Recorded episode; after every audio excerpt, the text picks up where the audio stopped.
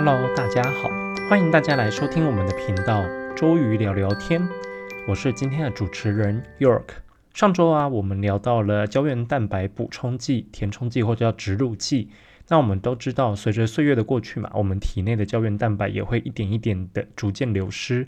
那无论是透过口服或者是注射啊，都是补充我们胶原蛋白的一些可行方式。上周我们聊到的熊猫针，基本上就是直接将胶原蛋白填充到我们的皮肤底下，直接植入这个胶原蛋白之外啊，你知道其实我们还有其他的选项吗？我们也可以使用胶原蛋白的刺激剂。那上周幼可其实也有特别稍微带到一下，就是我今天要开始来介绍的少女针、童颜针，还有一个爱丽丝。我们接下来就要开始来讲说这些胶原蛋白刺激剂呢，它是怎么样可以去促进我们自身的胶原蛋白增生？让我们现在来开始认识一下胶原蛋白刺激剂吧。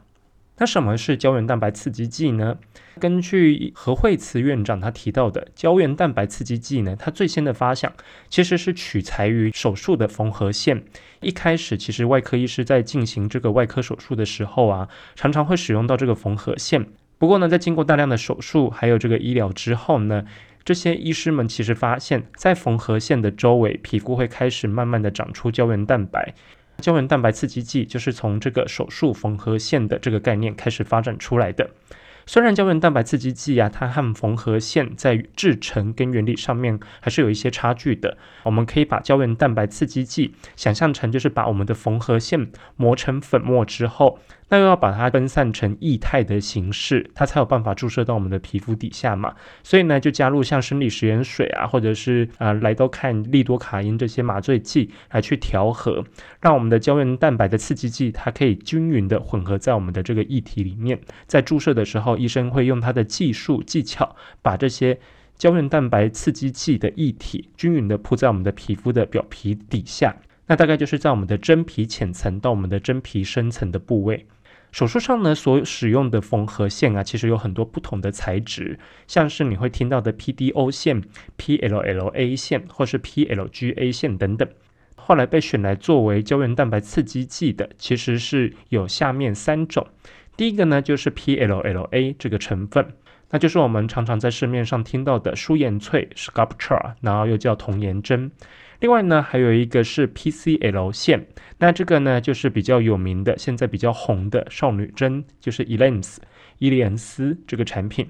那另外呢，还有一个 PDLLA 线，它是属于 PDLLA 聚双旋乳酸这个材质。那常见的这个产品呢，就是 Sfil 爱丽丝。其实呢，就是 PLLA 基本上是最早出现的这个产品。那随着科技的发展呢，就是从 PLLA 聚左旋乳酸，慢慢的发展出了双聚左旋乳酸，那就是我们刚刚说的聚双旋乳酸这个产品，就是 PDLLA，将结构做了改变，使原本的单旋连结，然后加强成为双旋连结。现在常常听到的舒颜萃 Sculptra、伊莲丝 Elens 以及爱丽丝 s f i e l 这些都是医美常用的胶原蛋白刺激剂。那又肯如果说今天要把三个产品全部都介绍完的话，那今天这一集的长度大概是超过一个小时吧。所以呢，我们把这三个产品分开来介绍。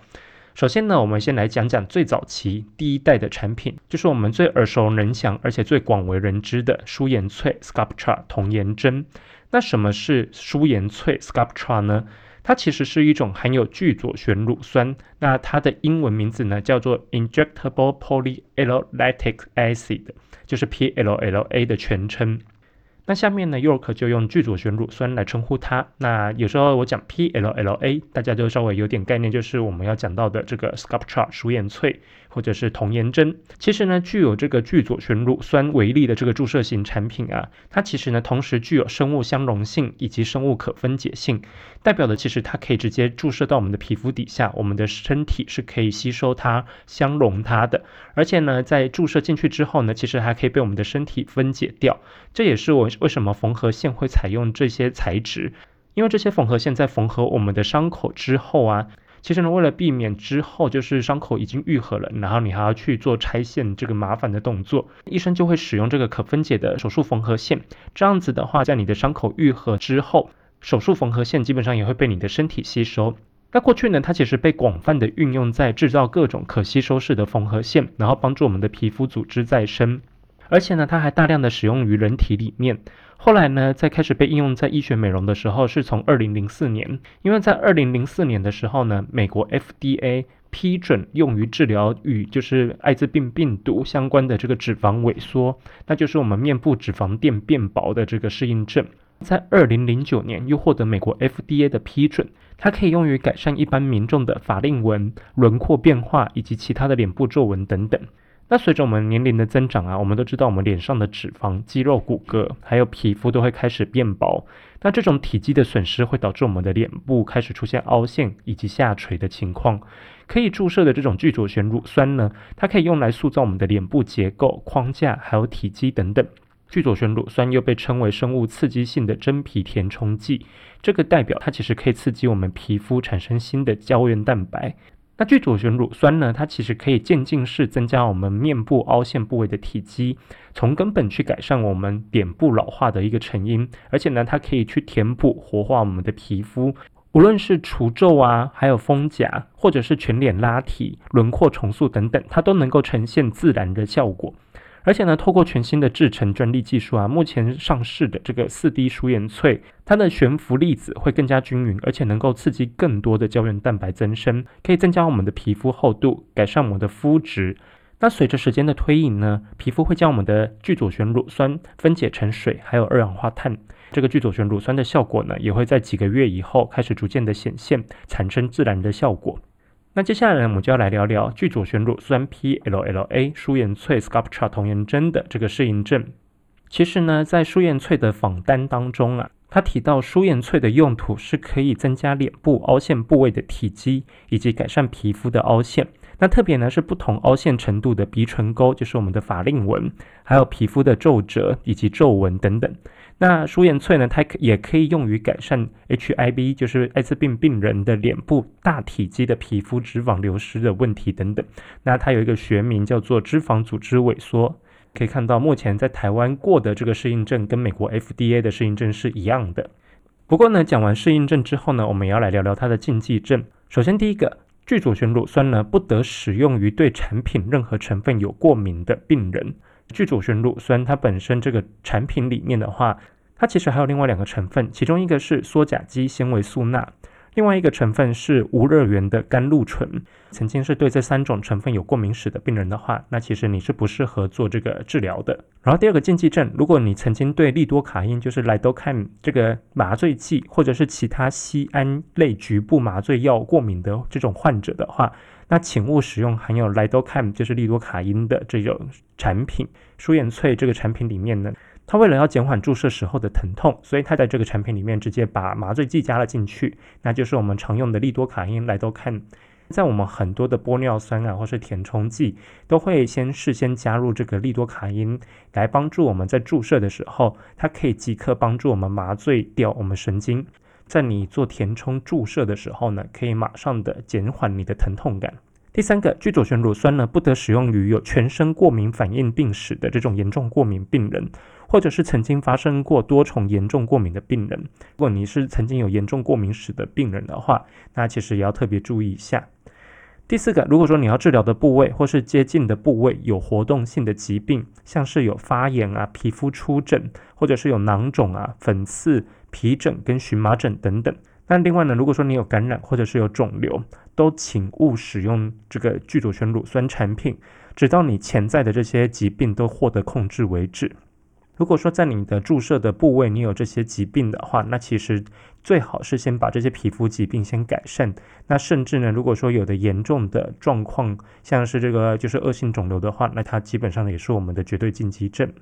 访单里面的警语有特别提到说，聚左旋乳酸只可以用于真皮深层或是皮下脂肪层的填充，不能打到其他的像骨膜层啊、肌肉层，这个都是比较危险的。那如果说不适当的这个注射技巧，像是如果说注射在比较表浅的部位，或者是呢这个产品注射过量，或者是你的配比配置的时候不正确，都有可能会导致注射部位出现丘疹或是结节。在出现这个情况的时候呢，你应该要马上去按摩治疗部位，来确保它的这个聚左旋乳酸可以适当的分布，尽量去减少丘疹或是结节的出现。那这边其实就让 York 想到，之前我有看过一篇文献，有一位在美国的患者，他注射了就是这一类的胶原蛋白刺激剂。那当然有可能是在医生操作之前呢，他没有很均匀的混合他的胶原蛋白刺激剂，结果导致这个患者在做完治疗之后呢，他的面部在某些部位出现比较明显的结节，就是在皮肤上面隆起一块一块、一球一球的那种感觉。当时呢，医生其实就是有点束手无策，不知道说要怎么办。那这个医生呢，他就使用震波这个仪器去帮助把他的软组织稍微就是震荡之后呢，让它达到这个抚平的效果。这时候震波就可以帮上忙了。那就如佑可刚刚提到的，聚左旋乳酸呢，不可以用于肌肉注射或者是静脉注射。如果呢你不小心注射到血管内或者是血管附近的，那你有可能会造成局部表层的坏死或者是疤痕。这是因为血管它受到阻碍、阻塞之后，或者是损伤所引起的。如果呢，顾客想要治疗的部位曾经动过手术的话，那就要应该特别小心，你的血管走向可能已经跟正常人不同了。那这样就要使用一些技巧来避免出现血管栓塞的问题。那血管侧支的血流量的有限区域呢，可能会造成它缺血的风险。所以呢，建议在注射前一定要先进行抽吸，那就是说在入针之后要先回抽，然后看看有没有出血的情况。其实呢，这个都是医师他们真正专业体现的所在。今天是专业的医师的话，他们都会极力的去避免这些风险。要做这些注射类的治疗、填充类的治疗的话，一定要去找有经验而且是合格的医师。第四点，当软组织填充物不小心就是打入血管分布处的时候，有可能会造成我们植入的部位或是受影响的血管的血液供应出现栓塞、血管阻塞、缺血、坏死或者是梗塞的问题。那罕见但是严重的不良事件，就是包括暂时性或者是永久性的视力受损、失明、大脑缺血，或者是导致中风的大脑出血等等。然后也可能会出现皮肤坏死，以及潜在的脸部结构受损。那如果说出现以下症状，其实应该要立即停止注射。像是你在治疗的过程当中啊，就不久开始出现你的视力改变，然后有一些中风的征兆，皮肤泛白，或是有异常疼痛。那如果说你有这些状况的话，请一定要马上反映给你的医师，医师会马上让你就是使用其他的医疗照顾，并且由适当的医师人员跟医师进行可能的评估，来确定是否注射到血管里面。第五个其实会建议不要去过度的填充你的轮廓凹陷。因为有的顾客呢，他们会想要一次拿到最好的效果，他可能会要求医师他想要一次把量直接打足。那随着这个聚左旋乳酸的治疗效果显现的话，凹陷其实会在数周之内会逐渐改善。但是呢，如果说你填充的量过多、过度矫正的话，那就会造成可能出现结节或者是过度膨胀的问题。这时候应该要按摩治疗的部位，来确保聚左旋乳酸可以平均的分布在我们的皮肤底下。那第六个，聚左旋乳酸是禁止注射在我们嘴唇的红色区域，就是我们朱红色的这个唇部区域。那有的人想要做丰唇，但是呢，其实聚左旋乳酸并不是一个非常适合的产品。第七个，聚左旋乳酸啊，通常它是一个小瓶一个小瓶嘛，那会建议就是一小瓶就是单人单次使用，来避免污染。那很多人就是为了要省荷包嘛，所以呢就会想跟朋友共用一瓶，这个其实是有风险的。一瓶固定的量，基本上就是可能会经过医生评估，它可以帮你去做脸部的设计，然后呢，去针对你不同的区域的凹陷去做聚左旋乳酸量的分布。如果说今天你跟别人共用一瓶的话，那可能那个量是没办法达到有效效果的。那第二个，如果说当你重复使用的时候，你可能会造成一些病原的感染。其实它本来设计就是单人单次使用，而且呢，当它一旦开封之后呢，它可能就会开始暴露在空气中，那呈现就是一个非无菌的状态。一次用一瓶，然后就是在一个人身上把这个所有的要治疗的部位就直接填充完，不要说为了节省荷包，然后呢跟别人就是 share 一瓶来共同使用，这个其实是有风险的。接下来要讨论的是注意事项。第一点，医师在治疗之前啊，其实应该要和顾客去讨论注射的所有的可能风险，要确保顾客其实没有刚刚我们上述提到的各种禁忌症，确保就是顾客知道所有的潜在的并发症以及征兆还有症状等等。那第二点，聚左旋乳酸仅限于对产品使用的注射部位还有周围的解剖构造有接受过适当训练，而且呢有经验以及具备相关知识的医师来填充使用。以尽量降低我们就是出现潜在的并发症的风险，像是形成丘疹啊、结节，或者是造成血管的穿口，以及可能造成神经还有其他脆弱结构的创伤等等。如果说今天你要去做这些注射植入的治疗的话，那一定是要找专业的医师来帮你评估，然后再来做治疗。那第三点，注射的整个过程呢，可能会有一些感染的风险，一定要遵循灭菌的这个技巧，然后标准的操作，避免交叉感染。第四点，跟其他注射一样。如果说你本身是有出血性疾病，或者是你有在服用一些影响血小板功能的药物、血栓溶解剂或者是抗凝血剂等等，这样子的话，你注射的部位可能会增加出现淤青、血肿，还有局部出现的机会。因为呢，你本身你的凝血功能就是比常规的人还要再差一点的话，那就会造成你出血几率的增加。第五点，大家可能会有点担心的，聚左旋乳酸和利多卡因这些以外的药物并用的话，会不会出现什么交互作用呢？那目前是没有相关的研究。配置好的聚左旋乳酸的悬浮液跟我们的装置或者是利多卡因以外的药物就混用的话，那目前也没有相关的研究。第六个，如果说注射的部位太表浅，或者是呢你注射到脸部皮肤比较薄的部位，像是我们的眼周区域，有可能会导致轮廓呈现不规则的形状，或者是可能会出现就是你可以摸得到的这种肿块，所以也要小心一点。那第七个，注射的整个过程当中啊，可能会导致潜伏性或者是没有临床症状的疱疹病毒感染，然后再度活化。疱疹病毒平时没有活化的时候，它是潜伏在我们的神经节里面的。那有可能在经过你注射之后，可能有这种压力的表现，或者是有一些诱发的因子，导致我们的疱疹病毒再度活化。第八个，如果说你有在进行免疫抑制疗法的病人的话，在使用聚左旋乳酸要特别小心。第九个，如果说你是抱持过高期望的这种顾客的话，那其实就不适合接受治疗。在接受任何治疗的时候，你都应该要去和你的医师去沟通你的期望值，然后呢，医师会告诉你他可以做到什么，做不到什么，你就可以得到医师承诺你的效果。第十个，聚左旋乳酸它不应该使用在有已知道相关病史。或者是说它本身有增生性疤痕，像是蟹足肿体质或者是肥厚性疤痕的这种病人，目前聚左旋乳酸使用于这类病人的安全性其实并没有被确立。就是说，如果你在这个有肥厚性疤痕或者是蟹足肿体质的病人身上使用的话，会不会造成他胶原蛋白过度增生，然后出现这个严重的肥厚性疤痕的问题？第十一个，如果说你在接受聚左旋乳酸的治疗之后啊，在进行镭射治疗、化学焕肤。或者是以其他活化真皮反应为基础的医美疗程的话，植入的部位有可能会导致诱发发炎反应的这个风险。那如果说呢，你今天是在进行就是医美疗程之后，而且呢皮肤还没有完全愈合的时候，你就使用聚左旋乳酸的植入剂，也可能会出现同样的风险。不管你是在填充聚左旋乳酸之前，或者是在填充聚左旋乳酸之后，你再额外的去做其他的像镭射啊、化学焕肤，或者是其他刺激真皮反应的，像是射频微针或者是点阵镭射的话，或者是飞梭镭射的话，都可能会有诱发发炎的一个风险。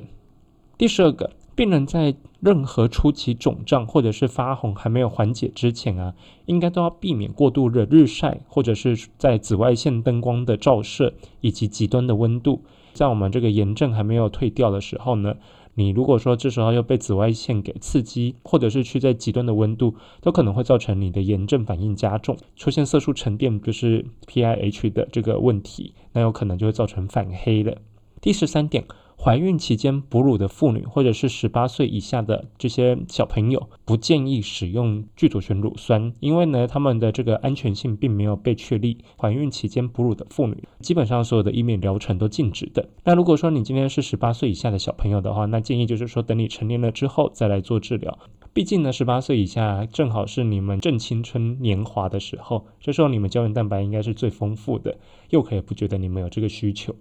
那如果说你在治疗前呢是要加入这个利多卡因在你的聚左旋乳酸当中的话，那其实呢还要注意以下事项，要考量到利多卡因的相关安全性风险的时候，包括利多卡因跟其他药物并用时会不会造成敏感性增加，或者是它累积的浓度增加，然后可能会产生毒性的作用。那这些其实特定的安全性资讯都还没有完全被建立起来。这些呢，我们都会建议去参照利多卡因的访单，然后来确立它的安全性。接下来我们就来聊聊，如果说注射聚左旋乳酸，有可能会出现哪些不良事件。那预期和注射相关的这个不良事件，包括可能扎针时啊导致暂时性的出血、疼痛、局部发红，然后出现淤青、血肿或者是水肿的问题。这个问题呢，通常会在二到六天内缓解。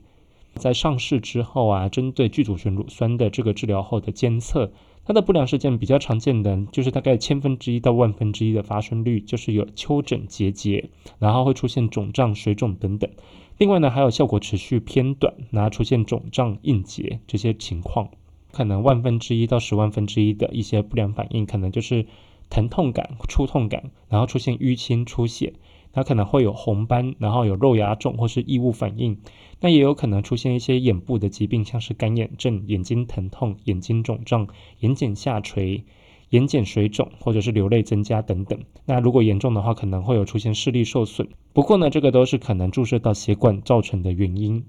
另外呢，其他的部位像是皮肤的反应啊，包括就是有一些灼热感、脱皮、刺激、不适，以及有一些温热感，那有可能出现色沉、发炎等等。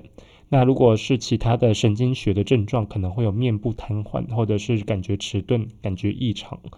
其实呢，这些都是非常低的发生率。在注射的时候，医生也会特别去评估你的皮肤状况跟你的身体状况。你真的出现这些不良反应的话，一定第一时间就去找你的医师。其实真的发生的话，那也是一定马上使用药物来帮助你缓解这些症状。但如果说你以前在注射的部位啊，曾经出现过皮下丘疹，然后看不见但是摸得到或是看得见的结节，包括你的眼周的结节或者是硬结区域的话，这可能都是过度治疗导致的。所以呢，结节有时候跟我们的发炎还有变色有关，而且呢，有时候注射皮下的结节呢，可能会延后出现，那就是说在注射一个月到十四个月之内才会出现。那有可能有时候会持续长达两年。美国有一个医师，他在处理结节的时候，他就使用震波治疗仪，把他的这个结节去把它消除掉。缓解结节的话，也有其他的方法，像是你注射一些皮质类固醇啊，或者是抗肿瘤的药物。如果说结节比较严重的话，可能就会进行到这种皮下的手术切除。好，那这边我们讲完了不良反应之后。相信大家应该对这个聚组旋乳酸有很多的问题，所以呢，这边我就是先把几个常见的问题列出来。第一个，注射聚组旋乳酸会痛吗？但其实呢，因为大部分就是在使用这个聚组旋乳酸的时候，会在里面加入局部麻醉剂利多卡因，或者是使用表皮麻醉来缓解你注射时候出现的不适感。此外呢，利多卡因因为会加到这个。聚左旋乳酸里面嘛，去提高我们的患者的舒适度。其实，在治疗前或者是治疗后，可以使用冰敷来缓解它的一个不适感，还有肿胀感。那通常呢，会鼓励患者可以在治疗前五天先开始按摩治疗部位，每天五次，然后每次五分钟，我们称之为五五五法则。第二个问题，使用这个聚左旋乳酸之后，它可以效果维持多久？在目前大规模的这个调查当中呢，聚左旋乳酸它的填充剂虽然是暂时性的，但是呢，它其实效果可以持续长达两年。具体是取决于每一位顾客他们的这个体质状况。大部分的顾客呢都会建议，就是说每一到两年要继续维持治疗，才能达到一个最佳的效果。第三个问题，哪些地方并不适合注射聚左旋乳酸呢？那就是像刚刚右可提到的，嘴唇的丰唇术基本上是不适合注射聚左旋乳酸的。还有我们眼睛的周围，因为眼睛周围的皮肤是比较薄的，所以呢，注射聚左旋乳酸也有可能会比较容易出现结节的问题。那另外，嘴角周围的细纹，它也本身是一个肌肉动态活动的区域，而且呢，就是嘴角周围其实它的血管跟神经是非常丰富的，因此呢，在治疗嘴角周围的细纹也是比较危险的，那就是不建议治疗这几个部位。好啦，针对今天胶原蛋白刺激剂，又可就先介绍完 PLLA 聚左旋乳酸这个产品，就是大家熟知的童颜针或是舒眼萃。另外两个产品呢，又可就放到下次再来跟大家一起介绍。欢迎大家五星好评、按赞、分享给你的亲朋好友。我们频道现在开启了小额赞助的功能，欢迎大家小额赞助捐款。如果说大家对于今天的话题有什么问题的话，欢迎在我们的频道下面留言。又可如果看到觉得这个问题不错的话，会在下一次的这个节目来为您解答。另外呢，如果你有想听的话题，欢迎大家在我们的频道留言敲碗。那又可有看到的话，也会去准备相关的题目来为大家解惑。我们周瑜聊聊天，今天就先聊到这里啦，我们下次再见，拜拜。